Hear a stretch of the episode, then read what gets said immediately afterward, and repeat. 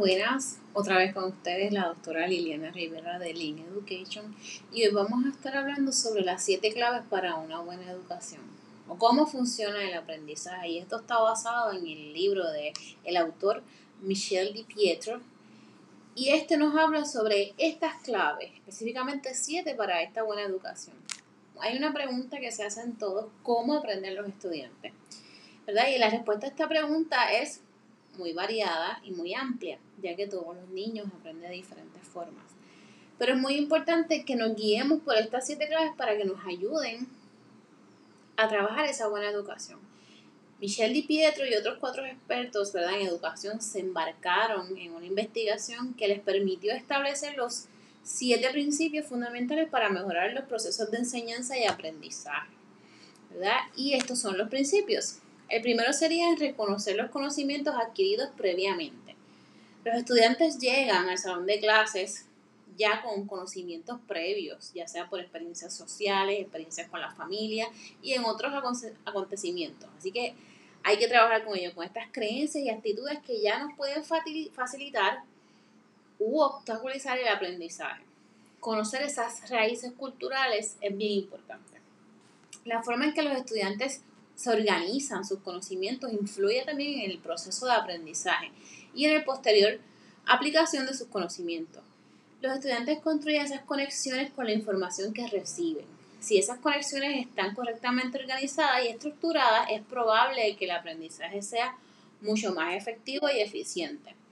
También tenemos lo que es la motivación de los estudiantes. Esta determina y mantiene y orienta el aprendizaje. Así que es bien importante buscar esa motivación. ¿Qué es lo que el niño le motiva a estudiar? Entonces hay tres elementos que hay que trabajarlo. Las metas, expectativas de los estudiantes y la idea que ellos tengan respecto de su propia capacidad para aprender y por sus experiencias emocionales frente al aprendizaje.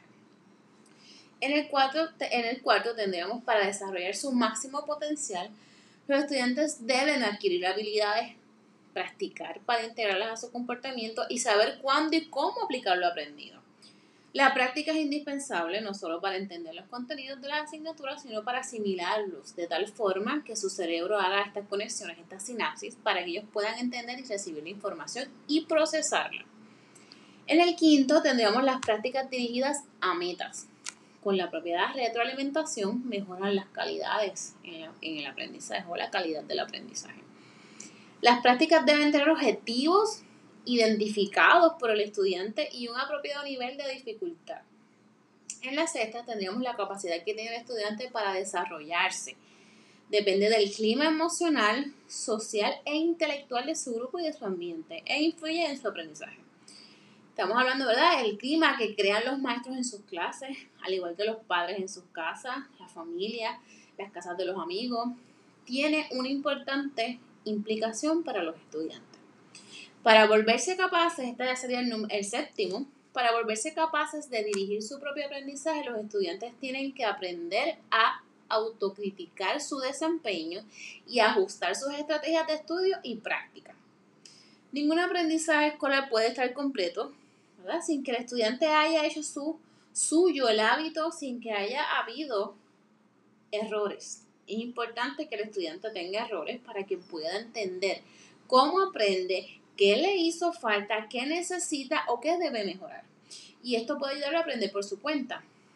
Pueden ser capaces de hacer todo, de dirigir ordenadamente su aprendizaje cuando conocen sus fortalezas, debilidades y qué es lo que deben de mejorar. Así que estas serían las siete claves para una buena educación.